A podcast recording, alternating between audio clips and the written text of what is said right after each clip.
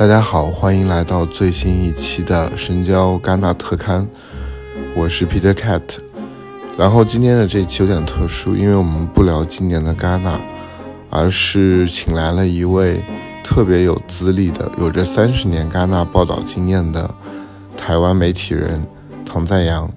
他也是现在台湾很多电影的监制。今天我们将会跟随唐在阳先生的叙述，走进戛纳过去三十年的历史，尤其是戛纳跟华语电影的历史，聊一聊戛纳，也聊一聊当下的华语电影，聊一聊两岸三地的华语电影。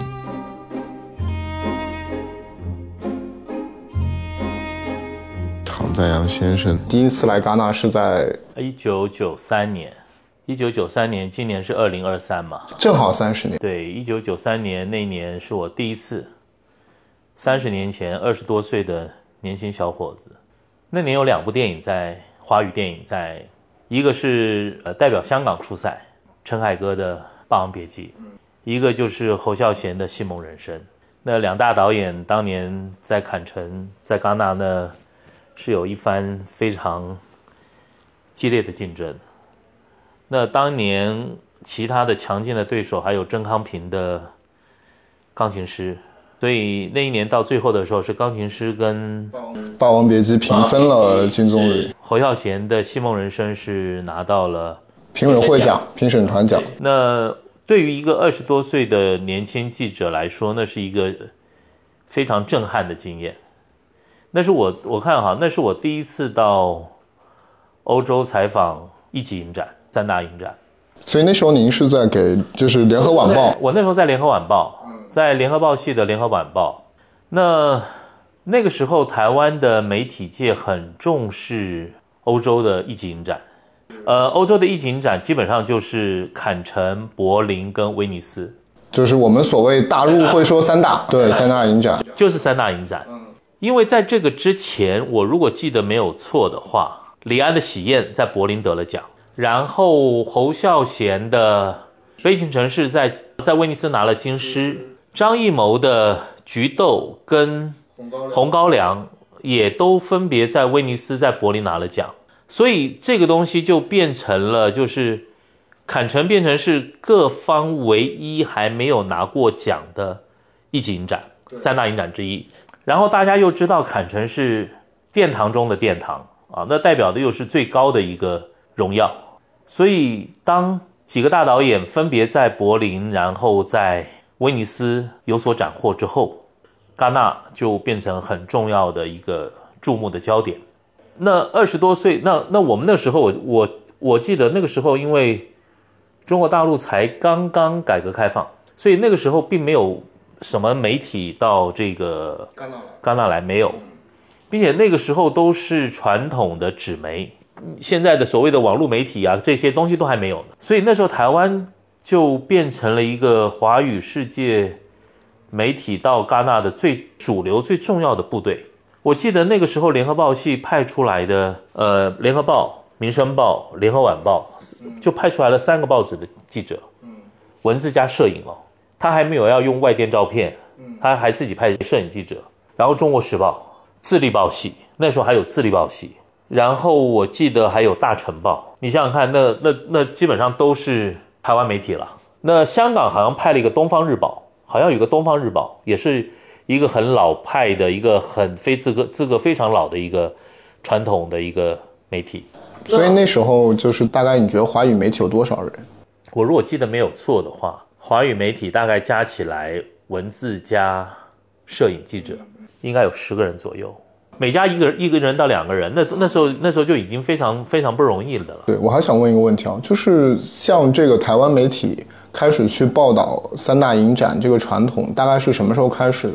是受侯孝贤在就是《悲情城市》在威尼斯拿奖吗？对，应该是没有错，因为那个是第一个奖项嘛。后来侯孝贤的那个拿到了那个金狮之后，大家才开始注意这些事嘛，华人导演才开始进军到三大影展嘛。在这之前根本没有你的一席之地嘛。那你陆续大家进到这个市场之后，那当然就观众就开始注意嘛，那读者开始注意，大家然后文化界开始注意，大家开始到注意到这个事情之后，自然的记者就出现了，都想要采访第一线、第一时间的第一手消息嘛。所以这个就是就变成了一个很特别的一个状态。那我说二十多岁，你看二十多岁的年年轻记者到了坎城，然后发现他每一环每一环对于影人的那个尊重，又是做到那么到位，哦，就是说你没有想象，就是说 OK 入围正式竞赛片的，是在警车开道的情况之下走红毯，然后世界各国的上百名的摄影记者挤在这个地方，发了疯的叫帮你拍照，然后 OK 你到了这个地方，你才发现。你要竞争的不是只是你的自己国内的同行，而是你要竞争的是跟其他国际媒体，你的水平各方面，你将来你你在记者会上面的提问也好，各方面也好，那都是一股无形之中的一个比较嘛。然后到了这个地方也才发现啊，原来记者证还分等级，所以那个时候就是分等级，那时候就分等级了，那个时候。呃，分白牌、粉红加黄点、粉红牌、蓝牌，然后黄牌，跟现在一模一样，一模一样。它这个东西一直没有变。那白牌它就是给大的国际通讯社，或者是给法国当地非常资深的一个影评人，那没有几个人有。那接下来就是粉红黄点，接下来粉红牌。那那你什么样的场次你能看？什么时候你能够先进场？甚至无论是先进场看电影，或者是记者会，你有你有资格先进去。那这个东西都会给我们一个非常大的一个震撼，就是啊，你自己的媒体要强，对，要不然就是你自己要够资深，嗯，你才能够在这个地方享受到，用“享受”这两个字好了，优惠了，就是说比别人更容易看到或者提问到你想要看的电影，你想要问的影人。另外就是，我是觉得就是看电影的时候，我记得我第一次。《霸王别姬》那年，我觉得我我印象很深刻，非常深刻。《霸王别姬》那一年，他的坎城他的首映，他晚上的首映分两场嘛，一个是七点多，一个是九点多十点嘛。那《霸王别姬》那一场是十点，它是两个多钟头的电影，他看完等于是十二点多了。那满场的观众基本上是没有人离开的。等到电影结束之后，那年来的是巩俐、张丰毅跟张国荣，陪着陈凯歌一起来的。那监制是出品人是徐峰，那是一个非常庞大的团队。那你就看到就是全场的影迷，鼓掌声、欢呼声不断，不让他们离开这个卢米耶这个大剧院。嗯，这个电影院有两千多人，两大概是两千人、两千多人的一个座位。你想想看，十二点多不让他们走，全场在那边就围在那个地方，让他们在那个地方，探照灯、聚光灯打在他们身上，他们就是动不了。为什么？全场的欢呼声，他们没有办法离开。那个掌声起码我我记忆中应该就是二十分钟，二十分钟，然后才慢慢的在主席的引领之下慢慢离开会场。这个东西是在我过去采访经验中从来没有过的那种尊重，那种尊崇。那侯孝贤的戏梦人生是把台湾的掌中戏，就是布袋戏，他电影里面的那个那个布偶剧团带到了坎城的海边来做表演啊。当时他们都来了，都来了。李天禄，李天禄亲自到的。当年的出品人邱富生是在坎城附近的一个古堡租了那个古堡，然后在那个在那个地方办的派对，然后在那个地方。介绍了李天禄这个布偶剧团，嗯，后来这个布袋戏剧团也在坎城的大会堂附近做了一场表演，那也是吸引了很多很多法国人的一个注意，所以这一年是很厉害的。那这也让我对坎城有了一个非常深刻的一个初印象，而且其实至今为止也就只有《霸王别姬》拿过大奖，只有只有《霸王别姬》拿到了金棕榈。但是有一年也很特别，两千年千禧年，对，那年是华语片最高光的时刻，《卧虎藏龙》一，《花样年华》，啊，《鬼子来了》。那那一年《卧虎藏龙》是来一个观摩，它算是观摩单元，非竞赛的观摩单元。我印象很深刻，就是它是在《霸王别姬》之后，让我再一次感受到华语电影在坎城。哇，简直是全场观众为之疯狂、为之风靡的一个电影。啊，所以我插一句，就是因为其实每年戛纳这么多片子，我们都知道，有些片子甚至是会有嘘声的，大家会讨厌。但是有些片子其实当场的效果就特别好，所以《霸王别姬》其实那年就是属于一放了以后，所有的媒体和观众就是口碑非常好，且最后也拿了大奖。坦诚过去的一个习惯啊，就是他的记者场先放映，放映之后才会放映首映场。然后呢，有的时候记者场是在前一晚，然后呢，这个第二天记者会，然后首映。《霸王别姬》，我如果印象没错的话，它就是前一晚放映的。前晚放映之后就开始那个声音就完全出去了，哇，那全部都知道了，就开始大家都在讨论这部戏了。但是同样的，也有一些电影，就是放映之后媒体就开始批评了，就开始骂了。大家都知道，因为戛纳的媒体其实是最恶毒的。所以这几年，我如果记得没有错，他把放映时间改了。对，就是福茂觉得，否则导演太受伤了。对，然后并且我记得有一年第一次改变的时候，还让我们签了一个东西，就是保密协议，不能够提前评价这个片子，必须得在首映之后再。一定要在首映之后，你要骂，你要干嘛，你才能开始写，要不然他就不让你看。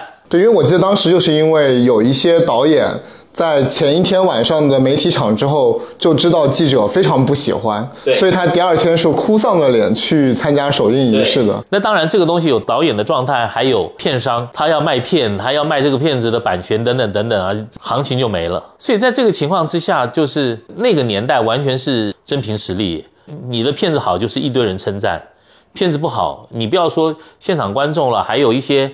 大的 variety 啊，这些大的媒体会帮你打分数啊，找了几个影评人帮你看，你是给你呃这个三颗金棕榈片呢，还是两颗，还是一颗，还是给你打个叉，给你打个哭脸了？那所以说你这个东西其实在这个地方是非常现实的一个状况，好就是好，不好就是不好。所以《霸王别姬》那年是很厉害的，《霸王别姬》那一年一九九三之后，再一次让我感到震撼的就是《西元两千年》。《西元两千年》就是四部华语电影，那我觉得并且是来自两岸三地，然后呢，那所有的大导演全部集。集合了，《卧虎藏龙》李安的。来的是观摩片，但是所有人看完之后都觉得坎城戛纳这边神经病，你应该选他为竞赛片，应该给他金棕榈的，这是大家一个很多人的一个共同的看法。我还记得很深刻，就是这个《卧虎藏龙》第一段，杨紫琼跟章子怡飞檐走壁打的那一段，锣鼓点一下，全场观众开始就开始有人开始在叫好，用叫好哦。然后等到这一段打完，这是没有过的，这个是《霸王别姬》也没有过这个经验的，就是说，就是在这个电影中间，就是现场的这一段打完鼓掌，然后章子怡的那个角色玉娇龙，就是有一场是向胡金铨致敬的，在九楼打的那一场，噼里啪啦噼里啪啦，最后旋转下来，全场叫好鼓掌。然后章子怡跟周润发在那个那个竹林里面那一段鼓掌叫好。电影结束之后，全场不让李安他们离开。也是十几二十分钟，我觉得那一场那一个盛宴，我自己认为对当年的那个年轻的章子怡而言，那是非常非常深刻震撼的。他知道原来电影电影人是可以得到这么大的一个尊重。那这一部片子之外，那年有三部华语竞赛片，一个是杨德昌的《一一》，我如果记得没错。啊，我这个这个东西我不敢说是他先得的还是王家卫先得的。王家卫也是那年，因为《花样年华》好像哦是是演员奖，是那个梁朝伟梁朝伟拿了影帝，《鬼子来了》拿了鬼子来了评委会大奖，对评审团大奖，等于是第二名。所以那一年是对于华华语世界来说，那是非常非常。登峰造极的一年，那那是前无古人。我不希望是后无来者，我希望能够有看了这几年状况之后，我我是希望能够有再有一个这么样的一个高峰跟盛会。对，因为我其实今年在香港，我跟诺曼有一天一起聊天嘛，我就当时还问他，我说你为什么是从美国搬回到呃香港？因为诺曼是等于是九整个九十年代跟您一样，他其实也是经历了这个第五代的最辉煌的时期，然后他就跟我说。呃，他说他觉得零零年他在戛纳，他做了四个片子的国际上的一个 promotion 这个工作，他觉得他人生不会这么辉煌了。然后当时又正好恰逢他母亲也是离世嘛，他就觉得说 OK，他做电影这个事情已经圆满了，所以他就是从美国搬回了香港。他是一个对于华语电影进军国际。非常重要的一个推手，Norman。那他一开始在纽约是帮一个纽约的公关公司打工，然后那个公关公司的老板非常重用他。那个老板离开之后，去世之后，就是因缘际会之下，就由他来推动。所以当年李安的《喜宴》是在他的协助之下进军的柏林展。对我觉得这样子啦，所有的导演都需要各方的一个协助，然后当然还有几分运气，你才能够在国际影展上，尤其在戛纳发光发亮。哎，其实我刚才想到零零年，零零年其实华语片很辉煌啊，但是那年的金棕榈没有记错，应该是那个拉斯冯特里尔的《黑暗中的舞者》嘛。是，我我其实蛮好奇，因为我第一年来戛纳其实是聂隐娘嘛，然后那年的金棕榈是《流浪的迪潘》，其实我当时有一个很强的感受，我就是觉得就金棕榈颁的不好，所以我其实不知道，比如像零零年那一年，你会觉得说。呃，特别是你是一个华语记者，你会觉得说，比如说《黑暗中的舞者》，觉得应该是这样子了。我觉得每一年的评审团扮演了一个很重要的角色，尤其是那一年评审团主席，他他个人的喜好，他个人的那个那个那个走向，我觉得基本上你看一那一年的评审团主席是谁，再看一下那个他的成员组合的一个状态，那。这个评审团主席是不是能够掌控整个评审团的一个走向？那那一年的谁能得奖，谁不能得奖，也就差不多，也就差不多了。那那一年来说的话，那你说 OK，拉斯冯提亚也好，或者是姜文也好，其实对我来说，我觉得那是我如果记得没错，那是姜文第一次来戛纳。他基本上前面的东西好像应该都没有来过坎城，他好像后面也不太来，因为他之他因为他姜文总共就没几个片嘛，阳光是在威尼斯嘛，对对，没有错。那我的意思就是说，他能够在第一次进到坎城来就能够有这样的成绩，拿拿到第二名，我觉得已经是非常非常不容易了，并且。我凭良心讲，《鬼子来了》拍得非常好。他那个电影是有一些，我记得在记者场的时候，他的电影刚过二分之一、三分之二的时候，有一些日本媒体就看不下去就离开的。所以你就知道那个东西它的震撼力对于日本人来讲是有多大的一个状态，就是那么一个写实，然后那么一个认真的一个故事。那一年来讲的话，那你说一一杨德昌能够拿到最佳导演，那一一对于杨德昌来说，那也是到了人生的一个顶峰。那一一到现在还是很多华语电影超越不过的，所以我就说，李安有他李安厉害的地方，老侯有老侯厉害的地方，凯哥有凯哥厉害的地方，张艺谋有张艺谋厉害的地方。那同样的，杨德昌有他自己特别的一个。所以，我我我觉得我这样一路走来看到这些导演，你会我有一个很深的感触，就是这几位都是大师，他各有所长，各有别人没有办法超越的地方，没有说谁就是。华山论剑，我就是江湖中的那一个帮主。但是我其实刚才开始听您讲的时候，我也在想说，呃，当时不管是第五代，或者是台湾新浪潮，就是这几位导演，其实刚才您也说到说，哎，有人拿了柏林，有人拿了威尼斯，但唯独没有人拿戛纳。就是呃，那在那个时代。其实这些导演们暗暗较劲的那个东西还是有的。我觉得是，当然一个是较劲了。这样说好了，那个时候香港跟台湾是熟悉的，但是台湾跟中国大陆那个时候三十年前，你想想看，那时候才刚改革开放的时候，那是才刚开始互相触碰的时候，接触彼此了解的时候。我觉得那个时候更多的是惺惺相惜。我凭良心说，那个时候他们导演之间的聚会，我觉得那个时候是更真的。大陆那个时候刚改革开放，经济还经济状况不是那么好，还没有那么好，才刚才才刚要起步嘛，不像今天。那这些导演能够找到资金，能够拍了片子，然后有机会能够跨出国门到海外来，那都是非常珍惜每一个机会的。那同样的，就是台湾导演其实也就是这几位能够往国际上走，他们彼此之间，我我为什么说是惺惺相惜？李安在柏林。得金熊，在威尼斯得金狮，评审都有张艺谋，张艺谋可没打压他呀。因为你要晓得一件事情，中国文人相亲啊，为什么我这个荣耀我要分享于你呢？如果说全世界、全天下华人世界就只有我一个人拿过某一个奖项，那我不是一方之霸吗？但我觉得这个东西在老谋子身上我没有看见到那个。那种心眼，所以我就说，两岸导演那个状况之下，我觉得可能有彼此较劲的，可能某一些人心眼比较小，但是我看到的是更多的是就事论事，然后就片论片，然后彼此惺惺相惜。就像在老一辈的谢晋跟李行这两个大导演，那也是惺惺相惜啊，也没有彼此有任何的不愉快，没有啊。我要跟你拼，你要跟我拼，没有啊。我如果记得没有错的话，今年好像也是上海电影节三十周年吧。第一年的最佳影片还颁给了是台湾王彤导演《无言的山丘》啊。现在的状况我不敢讲，但是就那个年代，就就三十年前、二十多年前的那个状况，是大家彼此帮助、彼此扶持、彼此惺惺相惜、彼此尊重、彼此欣赏。我觉得那个东西是比较多的。现在的较劲这个东西，我觉得彼此较劲没有用啊。所谓叫就对我对于两岸三地的年轻导演，我都是希望，当然在我们也有一定的一个责任在。你有本事要出来啊，你有本事要到国际影展上面来占你的一席之地啊，那才是真的。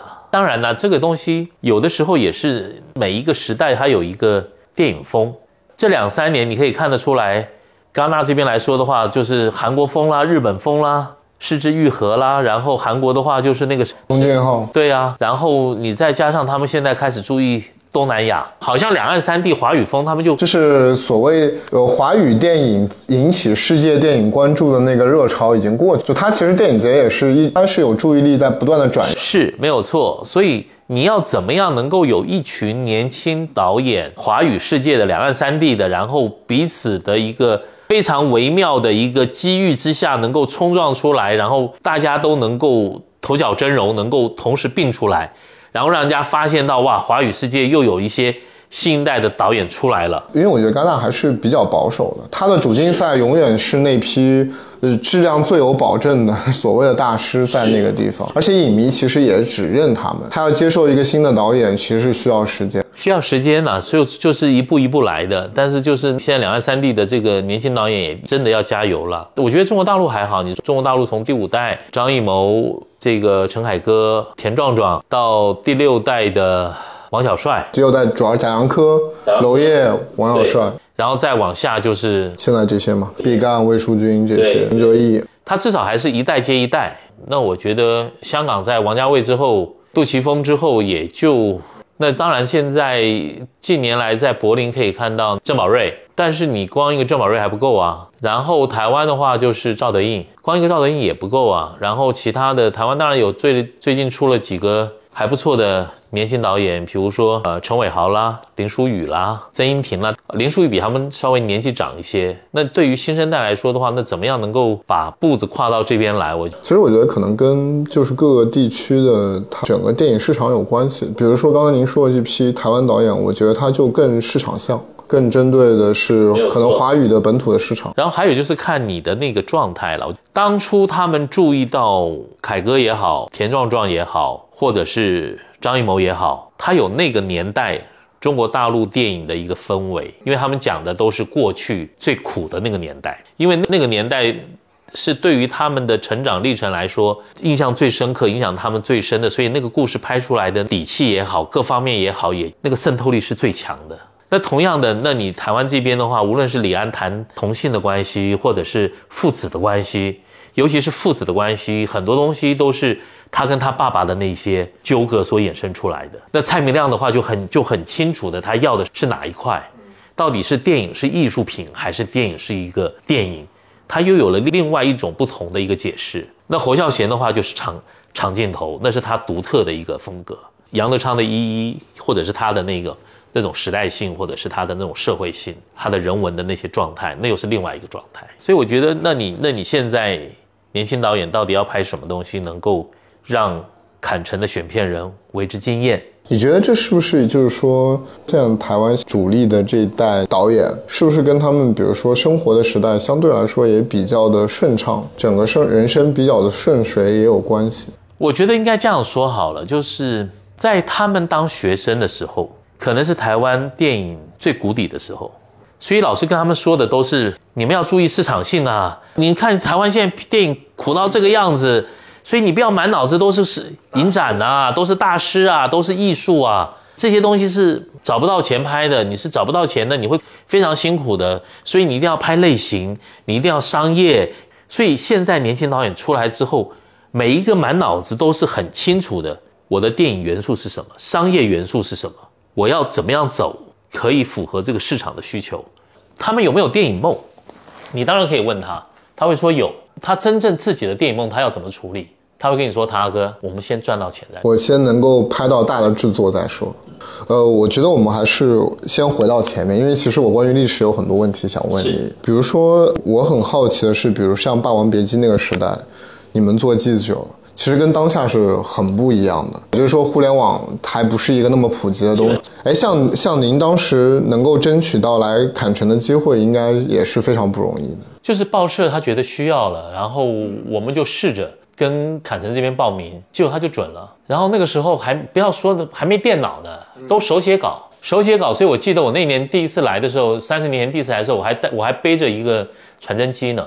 不是背电脑，背传真机，妈重的个要死。为什么不在法国这边用传真？因为为了便宜吗？第一个量很大，第二个就是说，当时我们知道的是，这个戛纳这边的小旅馆到了晚上它是休息，因为有时差嘛。对你得马上传回去。你写完之后你要立刻传嘛，深更半夜谁帮你传啊？并且万一这费用很高，万一找不到人处理这些事情，那怎么办？最保险的背个传真机来，插座一插就能够传了。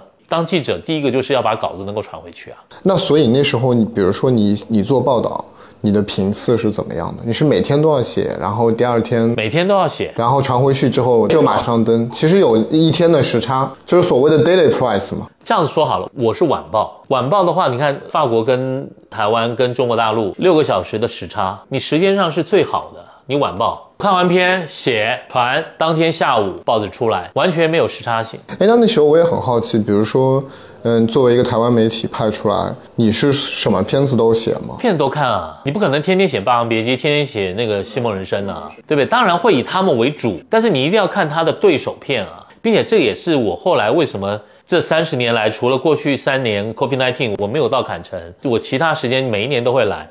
我到这边，你还有一个很重要的地方，你就是钻到电影院里面去，你就是不停的看，不停的看，不停的看。你看看人家的电影，看不同的电影，看看中东的电影，看看非洲的电影。你平常不会看到这些电影吗？各地的电影有不同的一个风格跟色彩，但是讲来讲去，其实都是讲人性。那你看看他们探讨的人性，他们的那个剖析，他们的那个方式是怎么样的一个处理方方式？那这些题材，你台湾拍不拍得出来？你在戛纳看到的这些电影，很少是大成本的商业电影。嗯，那它的成本都不大的情况之下，你你台湾拍不拍得出来？你台湾为什么拍不出来？是这些钱找不到吗？还是说你这个题材这样子的故事你写不出来吗？还是说你导演的才华有限啊？还是什么样的一个状况？你要开始自己做分析啊。哎，但那时候其实戛纳的片子也没有现在的戛纳多，对吧？也没有少多少。你这样算好了，你就是我刚刚说的嘛。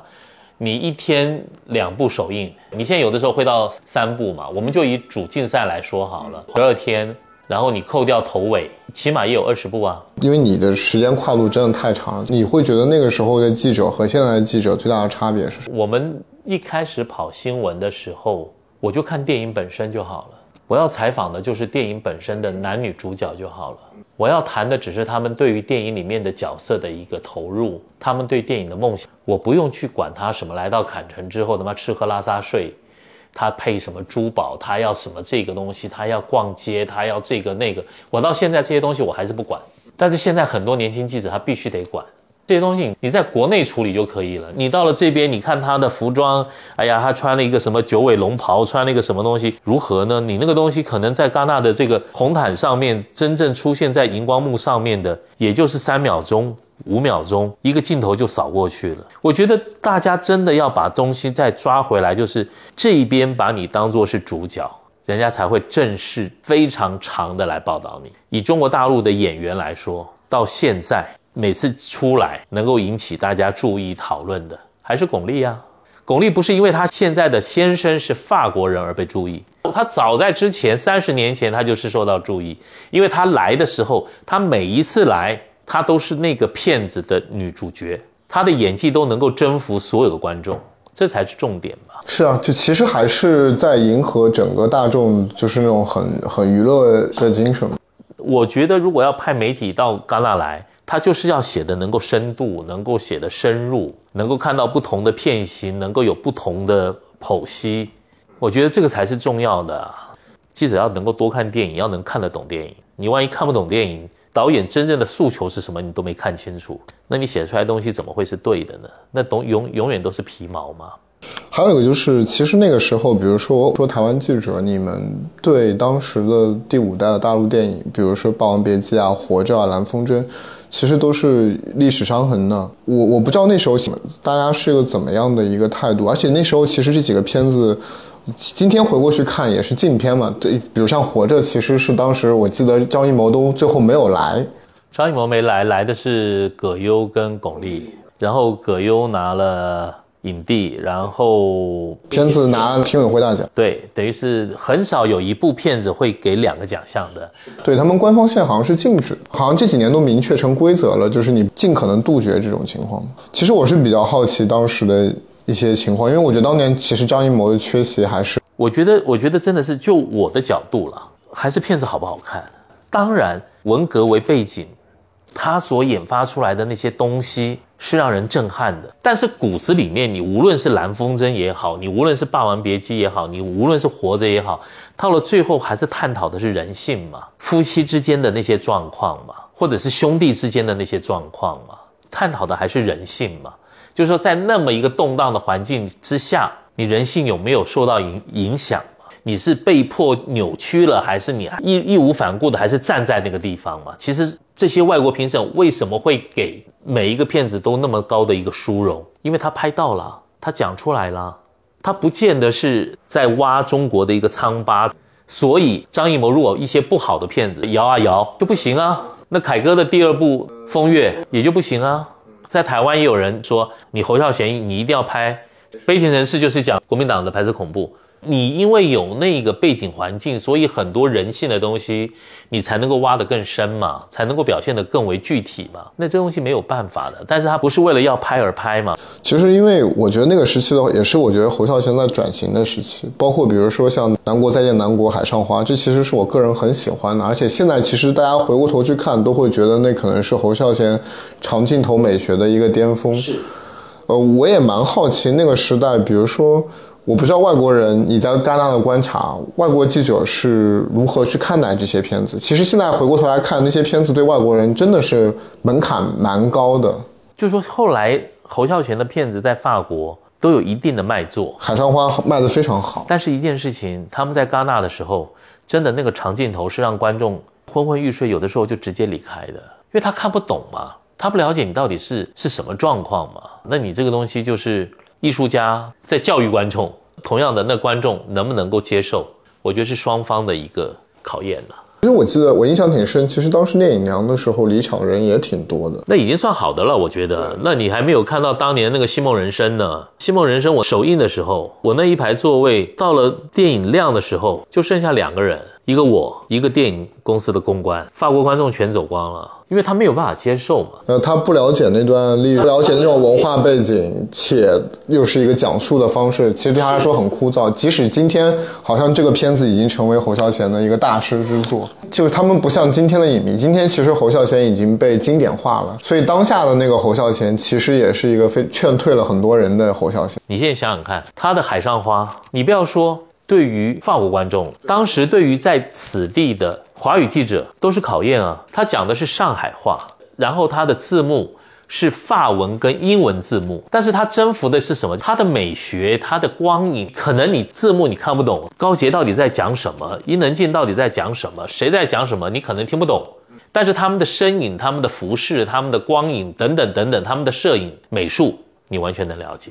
电影这一块，它迷人的地方就是在这个地方。有的时候你一知半解，但是你能够沉醉在这个里面。那蔡明亮呢？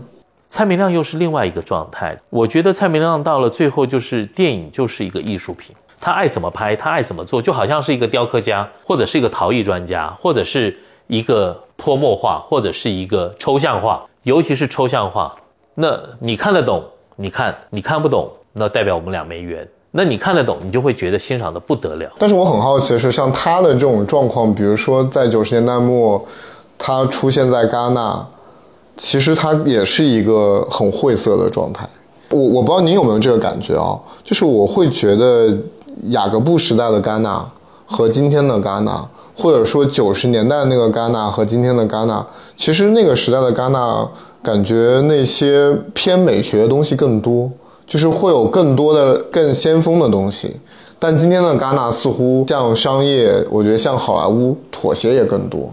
确实如此，就是那种前卫的那些走在电影前先锋的东西越来越少。因为我觉得那时候其实蔡明亮和侯耀贤的东西其实都是比较在前面的。因为我完全能想象，这两个导演要是现在是年轻的导演放在当下，可能戛纳给个一种关注。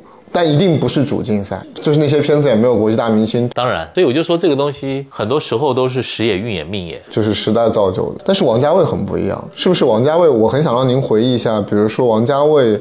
九十年代末突然出现在戛纳，他是很受欢迎的。王家卫是有另外一种风格了，他的那种香港融合了上海的美学风格那种情，我觉得是风靡全世界，因为他在法国卖的非常的好。他的那种异国情调，那种特有的，真的就是上海加香港融合成他特有的一股风格。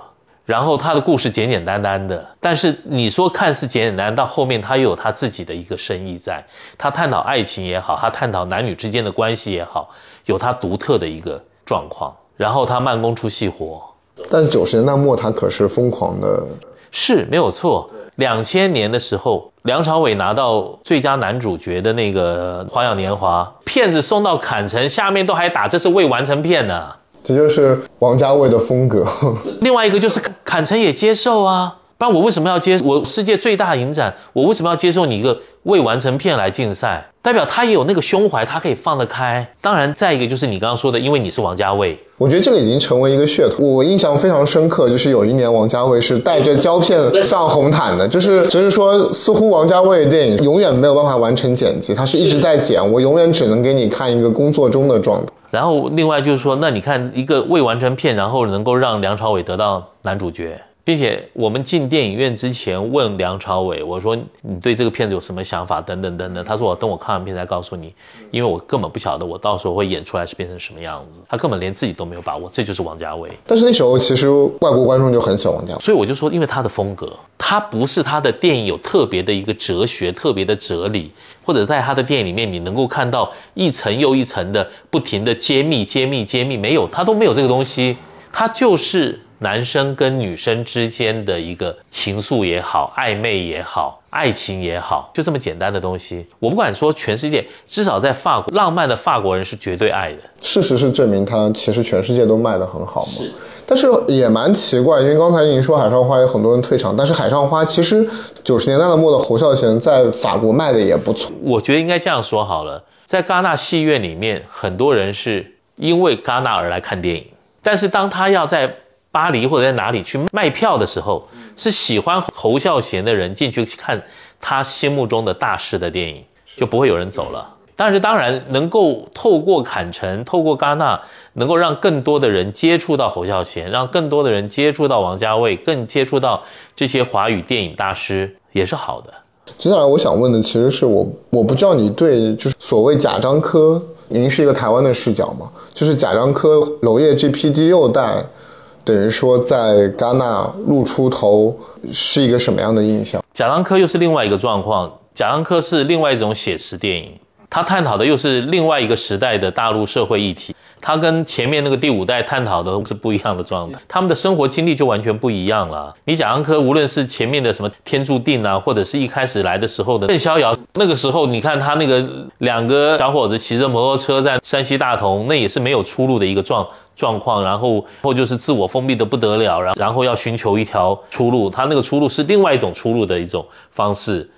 因为他完全把那种我觉得第五代关于整个时代非常宏大的叙事拽回到一个他非常私人的，是一个山西的很个体的，你会当时会很明显的感到说，哎，就大陆电影又发生了很大变化。当然，当然，他的那个时代背景里面的男女主角也不好过啊，他面临的是另外一种人生的一种一种挑战啊。所以第六代导演，其实在你这边，你有留下印象特别深或者你个人特别喜欢的电影吗？我平常讲没有，我还是喜欢第五代导演，我是说实话。第六代导演，你说原则上厉害的，你说让我印象比较深刻的，可能还是贾樟柯的《天注定》。《天注定》是很大胆的，他跟社会的那种关系是很尖锐的。娄烨，我一直觉得它可能有布尔乔亚的部分，但可能那个布尔乔亚部分又不如王家卫，然后可能社会性他又不如贾樟柯，所以他其实一直没有出来。但是你要知道，就是说，反而在大陆的语境里，他是厉害的，就是很奇怪。其实都不是我这一代了，我觉得就是说，可能是从九零以降这一代人，娄烨现在在大陆是一个非常神一样的位置。一个方面，我觉得可能是他是拍城市生活的。包括他整个人可能做电影的态度和方式比较的单纯，因为他不像别的导演会出来，他就是非常专注在做电影，他是代表电影自由很重要的一个声音。就是你看他平时偶尔出来的发言都是都是蛮拽蛮屌的那句话，现在基基本上大陆影迷都会引用，就是娄烨经常说电影没有那么重要，电影。不值得这么恐惧。在大陆这边，我我觉得从长远来看，可能甚至会比贾樟柯都还要大。这是一件很有趣的事，对。但是就是，但是你想，他的国际声誉，他完全是没有办法跟贾樟柯相提并论的。呃，我我不知道您现在对，比如说后面那一代中国大陆的导演，毕赣啊，他们，你你有你是一种什么样的？我觉得这个东西现在状况是，第一个两岸的一个关系氛围，然后再加上 COVID-19 这三年的一个隔离。我觉得现在是让两岸的影人处于一个非常陌生的状态，因为金马发生了这样的事情之后，其实我觉得华语影坛就是完全割裂了。呃，香港归香港，台湾归台湾，大陆归大陆。呃，但你个人其实又因为一直在做，比如说做《机魂》也好。陪你很久很久很也好，其实都是有大陆这边和台湾这边一起联合制作的片子，所以我我我我也蛮想了解你是怎么看金马这个事情，包括现在就是大家的这个状态。我希望的就是说，两岸三地导演会能够赶快恢复，然后两岸三地的电影交流能够恢复正常。你要不然的话，就是在谢晋走了、李行走了之后，这些电影人彼此的那个老关系都断的情况之下，新的这一批人如果没有接起来。现在还好，老一辈还有一个朱延平，台湾还还能靠着朱导或者现在的金马奖主席李平斌，李平斌经常在中国大陆拍戏，靠着这些老关系还能够拉着你年轻这一代的影人，两边基本上是彼此陌生而且不认识的，这个东西是危险。那你过去来讲的话，当然就是你说金马奖，金马奖前两年发生那个事情，我真的觉得是个意外，把它擦掉就是了。因为你怎么样都要能够有一个交流的一个机会，交流的一个平台。当然，现在因为爱奇艺的关系、各方面的关系等等等等，好像台湾观众看大陆的戏没有那么困难，大陆的观众了解台湾的戏没有那么困难。但是凭良讲，你现在自己去想想看，我对毕赣认识多，还是我对陈海歌认识多？我对陈海歌当然比毕赣认识清楚一万倍。这没有办法，因为根本没有接触的机会，你就偶尔就是看他两部电影，然后呢没了。那过去他来参加金马奖，还有个机会能够跟他下面的团队聊聊天，碰一下，看看有没有机会。呃，包括其实毕赣的那个《地球最后的夜晚》用了非常多的台湾团队嘛，是吗？那你这个东西还能够结合，但现在没有了，你面面见面见不上，再加上 COVID-19 的关系，这样这样好了，台湾明星都从中国大陆退回来了。然后中国大陆的明星都不愿意来台湾拍片，然后中国大陆的导演也不愿意来台湾取景，然后呢，台湾的导演呢，也就是不再有那个冒险积极度，然后跑到中国大陆去拍戏，除了少数几个，全部都留在台湾了。这个东西对大家都没有好处。香港也是一样，香港基本上都退回到香港去了。因为我觉得，就是金马奖，特别是一零年以后，其实两岸三地是有一个比较。嗯，真的是很良性的这么一个，大家每年都能在台湾见面，大家能通过展示彼此作品的方式，然后可以彼此交流，甚至缔结接下来的一些合作。所以我就说嘛，那个擦枪走火，那是个意外，把它抹掉就好了，那个不是一个常态。这样说好了，这个东西一个是彼此的一个信任度，还有一个是彼此的一个包容度，有心还是没心来做这个事儿。那说穿了，这个东西到了最后，就是两岸管电影的主政者都应该要有一个更大的一个包容的心。我希望两岸三地导演会能够赶快恢复，听说今年八月份会在上海恢复。那我觉得这个东西是好的，至少能够让年轻一代的两岸三地的导演有认识的机会。然后朱延平，然后跟台湾的导演协会会带团过去。那我觉得这个东西是好的，至少停了三年的这个活动。重新恢复，那透过这个一步一步的让两岸三地的影人重新认识，重新找到合作的模式，然后重新找到信任度，然后取长补短，彼此协助，然后拍出更好的东西来。就是您戛纳这么多年，你自己印象最深刻，除了您说的那个《霸王别姬》和《卧虎藏龙》，有没有什么别的，或者有没有什么看外国片的时候印象特别深刻的？我觉得我我觉得啊、我觉得对我印象最深，就就说让我有一个很深刻的就是。从坎城，我看到了章子怡的一个成长跟转变啊。无论人家觉得章子怡如何如何啊，那我从《卧虎藏龙》的时候，两千年的时候的一个很年轻的演员，然后到了后面，你可以看到她的成长，无论是语言也好，或者是她的面对媒体的那个对答也好，乃至于她的演技上面自我挑战也好，她真的变成了一个巨星。巩俐的话，那真的就是从头到尾。她的雍容华贵，她的那个风范，她的那个气质，就是在那个地方，那完全是中国女明星的一个在国际上的一个典范。就是这两个，我对我来说，我觉得都是很厉害的。那其他有一大堆人想要来这个地方蹭，我真的是觉得呢，把电影拍好才是最根本之道。至于说在台湾的话，我觉得在这个地方你看到的舒淇也是自我成长的，从一个年轻的明星到了最后。还当了坎城的评委，各方面我觉得那都是可以透过这个电影节，你可以看到一个明星的一一个成长，然后一个自我的一个调整，我觉得那个是很厉害的。因为他们其实每次来，你都会跟他们有采访，也不见得需要有采访，你看那个状态。然后你看到他的那种面对大场面的那种态度，我觉得那那都是完全不一样的。张震也是一个例子，张震从那个《卧虎藏龙》开始，一步一步这样走过来，到了最后也是当评审。张震也是自我成长的、自我要求非常高的一个人。我觉得在这个地方能够到了最后，就是能够被戛纳所接受，能够他把你当做一个巨星，请你来，然后请你当评审，各方面他都看到了你的成长，他不是随便挑的。是他其实是在见证这些巨星人生的每一个环节，是他不是随便挑的。同样的，就是说他面对这些导演，他也是会看的。人家都说有坎城帮、有柏林帮、有威尼斯帮，好像都是自己的一个体系。对，但是你去看，是戛纳是有他的一个体系，但是那些年轻导演到了最后。从一种注目，或者从导演双周，或者是国际影评人周这些培养出来的年轻导演，能不能够走到 competition？到了最后还是看成绩啊，没有几个人能够走得到的。你会觉得这些最后能够被他们选上来的人，什么你觉得共通的东西吗？我觉得啊，这个地方是个最现实的地方，坎城比任何地方都还要现实，完全实力。其实是一个蛮势利和保守的。当然，就是你要有才华。要不然的话，这个他现在的这个主席，他可以飞到中国大陆去看你，他可以飞到台湾去看你，他可以飞到哪里去看你？看你拍片的，你认为你的片子就被选上了吗？未必呀、啊。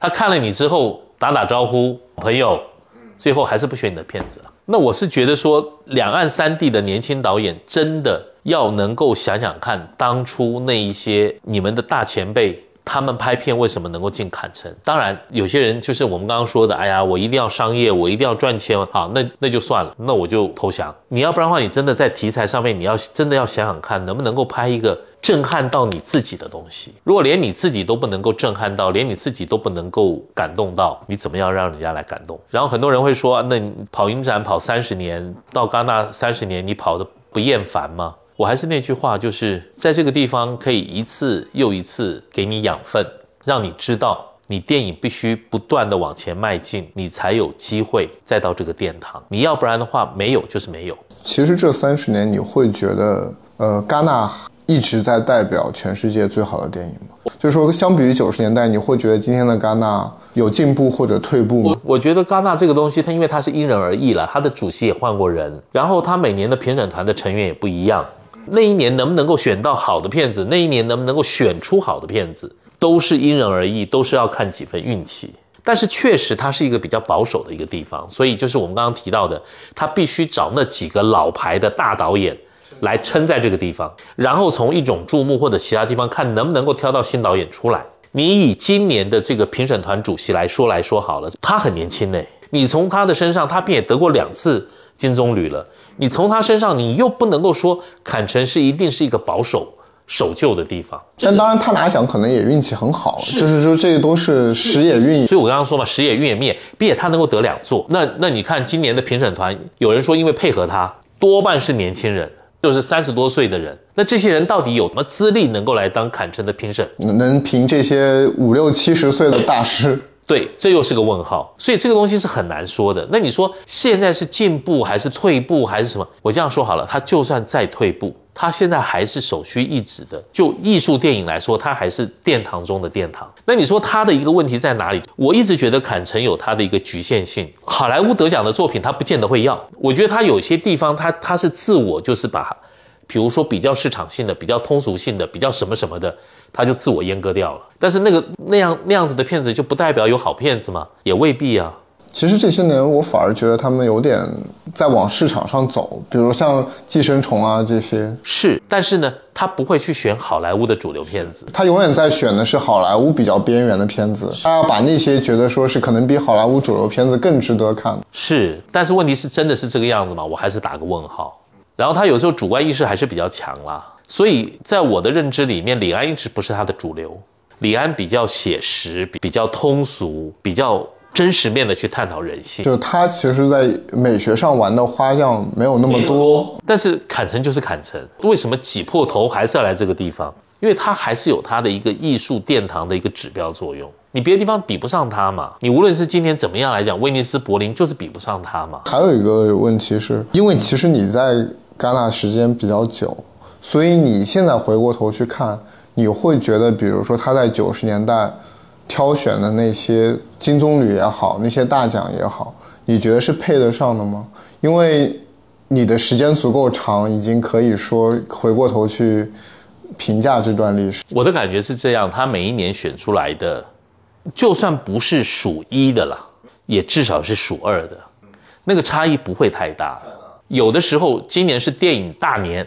来的片子都强的不得了，有时候就是电影小年来的片子就是比较差，但是就他那一届来说，他绝对不会说一个第五名把他把他评成第一名，这种状况我倒是没有看过。你你没有碰到过，比如说哪一年给的大奖片是你个人很讨厌的？